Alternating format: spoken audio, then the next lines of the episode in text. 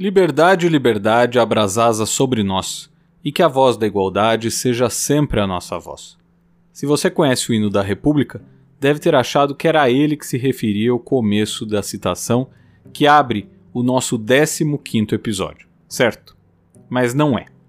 Na verdade, é uma parte do samba enredo da Escola Imperatriz Leopoldinense do Carnaval de 1989, centenário do fim da monarquia, e que não apenas complementa o hino, como é perfeito para a discussão de hoje. E sabe por quê? Porque exemplo dessa citação, que parece com o hino da República, o Brasil se assemelha com uma república, se comporta como uma república, mas será que é de fato uma república? E além disso, o que essa percepção tem a ver com o momento atual do país? Será que podemos enxergar valores republicanos no Brasil do século XXI? É nesse caldo que a mosca vai pousar hoje. Mas antes de começarmos, não custa lembrar que se você está curtindo a mosca, não deixe de seguir para não perder nenhum episódio novo e de compartilhar com seus amigos. Então, ouvidos atentos e cabeças abertas que a mosca vai decolar. Pode parecer simples ou banal, afinal, ouvimos sempre falar da tal República Federativa do Brasil e sabemos que todo dia 15 de novembro se comemora a tal proclamação que aboliu a monarquia e mudou o regime político do país. Mas sabemos mesmo o que isso quer dizer? Nosso país nem sempre se chamou assim. Até 1968, o país chamava Estados Unidos do Brasil, um nome que fora dado ainda em 1889 pelos republicanos que tomaram o poder e que não foi a única coisa que eles imitaram dos norte-americanos.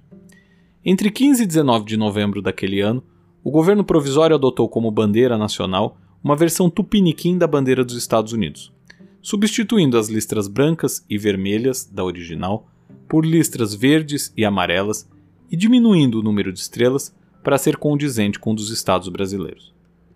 Além disso, adotou-se o um modelo de Estado federativo expresso já no primeiro nome do país, Estados Unidos.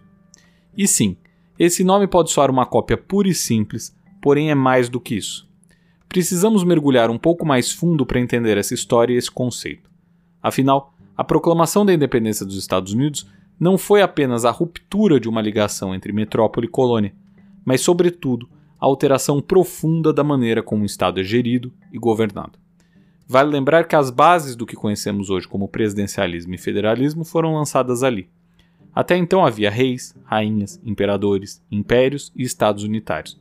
E nem precisa gostar muito de história para lembrar da frase do Luís XIV: O Estado sou eu. Mas muita coisa começou a mudar quando as 13 colônias britânicas resolveram em 1776 romper com o Reino Unido, decisão essa que levaria a uma guerra encerrada em 1783 pelo Tratado de Paris. Depois disso, seria ratificada a Constituição dos Estados Unidos em 1789, que serviria de modelo e inspiração para muitos países, entre os quais o Brasil, destacando o modelo de república e presidencialismo. Poderia ser acrescentado a isso a ideia de democracia, mas fato é que nem todo país republicano é presidencialista e nem todo país republicano ou presidencialista é democrático. Isso porque, embora muitos confundam os termos, a república e a democracia nem sempre andam juntas. Explico. Você já deve ter ouvido a célebre frase sobre o governo do povo, pelo povo e para o povo, mas talvez não saiba que ela foi dita pelo presidente Abraham Lincoln em um discurso em Gettysburg. E a ideia presente ali é a mesma que encontramos em muitas citações, incluindo a da nossa Constituição, que diz em seu artigo 1, parágrafo único: todo poder emana do povo, que o exerce por meio de seus representantes eleitos ou diretamente nos termos dessa Constituição. Nessa simples frase, há os conceitos que norteiam a República e a democracia. A República é esse poder que emana do povo e não de Deus. Já a democracia é a maneira de eleição dos representantes que exercem tal poder. Logo, o Brasil foi sempre republicano, pelo menos em tese, desde a abolição da monarquia, mas nem sempre foi democrático. Desconsiderando o período entre 1889 e 1930, que possuía fraudes eleitorais, voto não universal e muitos outros problemas, o Brasil elegeu apenas nove presidentes, sendo que apenas Eurico Gaspar Dutra, Juscelino Kubitschek, Fernando Henrique Cardoso e Luiz Inácio Lula da Silva passaram o cargo a seu sucessor. Em 90 anos, desde 1930, foram apenas esses quatro homens que, uma vez eleitos diretamente empossados, terminaram seus mandatos. Ok, mas então o que isso tem a ver com questionamentos sobre termos sempre sido ou não verdadeiras repúblicas? Se a pergunta fosse feita sobre termos sido sempre democracias, a resposta seria fácil, não é? já que deve estar claro que não fomos, uma vez que muitos períodos foram de ditaduras, ainda que algumas tentando transmitir a impressão de que havia certa normalidade institucional com eleições indiretas, caso do período pós-1964. Por outro lado, o princípio republicano vai muito além da decisão sobre quem governa um país.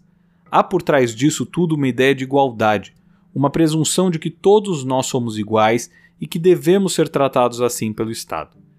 Portanto, ainda que hoje muitos desses valores norteiem também as ações de governos de monarquias parlamentaristas, a simples ideia de que a rainha da Inglaterra não precisa de passaporte ou de carteira de motorista seria inconcebível em uma república. Não há como manter privilégios se todos somos iguais. Mas será que somos? Além disso, o Estado verdadeiramente republicano é aquele cujo norte é o povo, lembrando a fala de Lincoln. Mas é isso que encontramos sempre por aqui? É isso que assistimos quando o Congresso Nacional libera emendas de relator sem divulgar o valor, o destino ou o parlamentar beneficiado? Ou é isso que temos quando um esquema de corrupção consome as contas públicas para ajudar a eleger ou reeleger políticos? Ou é isso que temos quando um procurador-geral da República, desejando uma vaga em corte superior, opta por não abrir investigações? Ou será que é isso que temos quando programas inteiros de governos passados são esquecidos ou descaracterizados apenas porque desagradam o ocupante atual do cargo? E ainda que a democracia esteja em consonância com o princípio republicano, bem como a alternância de poder, eleger ou não nossos representantes importa menos quando o Estado não age de maneira republicana efetivamente. Ou seja, quando o princípio norteador deixa de ser o povo para ser os interesses dos políticos e de seus grupos. E note, não é ilegítimo o jogo do poder, ele faz parte das democracias do mundo. Ilegítima é a percepção de que a política não é ação em prol do coletivo. Não é legítimo o descolamento que há entre decisões políticas e os interesses da nação. Um presidente da República, governador ou prefeito não é eleito para que governe buscando apenas a reeleição, mas sim para que haja da melhor maneira possível a fim de atender às demandas do coletivo, ainda que isso lhe custe popularidade. No entanto, Podemos dizer que são os princípios republicanos que sempre norteiam nossos governantes ou nosso Estado? Nem sempre, não é? Portanto, se podemos dizer que o Brasil adotou o sistema republicano ao encerrar naquele 15 de novembro a monarquia que nos governava desde a independência, podemos também salientar que falta muito para se consolidar uma visão de fato republicana e democrática no Estado brasileiro. E agora você deve estar se perguntando: e como mudar isso? Primeiro, é necessário rever e encerrar privilégios acabar com as carteiradas e com a ideia de que há algumas castas nesse país. Mas não só. É preciso fazer uma reforma política a fim de tornar mais próximo o eleitor e o eleito e deixar mais claro quais são as regras do jogo. O Brasil é um país que durante muito tempo sofreu com governos que em nada buscavam atender os interesses do povo, e mesmo agora, nesse período democrático, as instituições ainda sofrem ataques. E por fim, é necessário mudar a mentalidade do brasileiro que enxerga no político não um servidor público a quem cabe a todos cobrar, mas sim um membro de uma casta superior que tem o direito de cometer desvios e malfeitos, porque isso é parte do jogo, o famoso rouba mais faz. No entanto, a má notícia é que tudo isso demanda tempo. Não há atalhos ou figuras políticas que possam alterar tudo com um passe de mágica. Infelizmente, não. É um processo que, como tal, apresenta avanços e retrocessos. Por isso, precisamos enxergar o Estado brasileiro com a devida seriedade, deixando de lado ideias messiânicas ou populismos baratos, abandonando a percepção de que tudo bem que tal pessoa cometa um mal feito, desde que entregue minimamente o que prometeu. Políticos são servidores da população, e um governo só é bom de verdade quando sua ação tem como fim atender às demandas do povo, de onde todo o poder emana, certo? Sem isso, dificilmente esse país será mesmo uma mãe gentil para os brasileiros. Por hoje, a gente fica por aqui. Se você gostou desse episódio, não deixe de seguir e compartilhar com seus amigos. A mosca volta na semana que vem.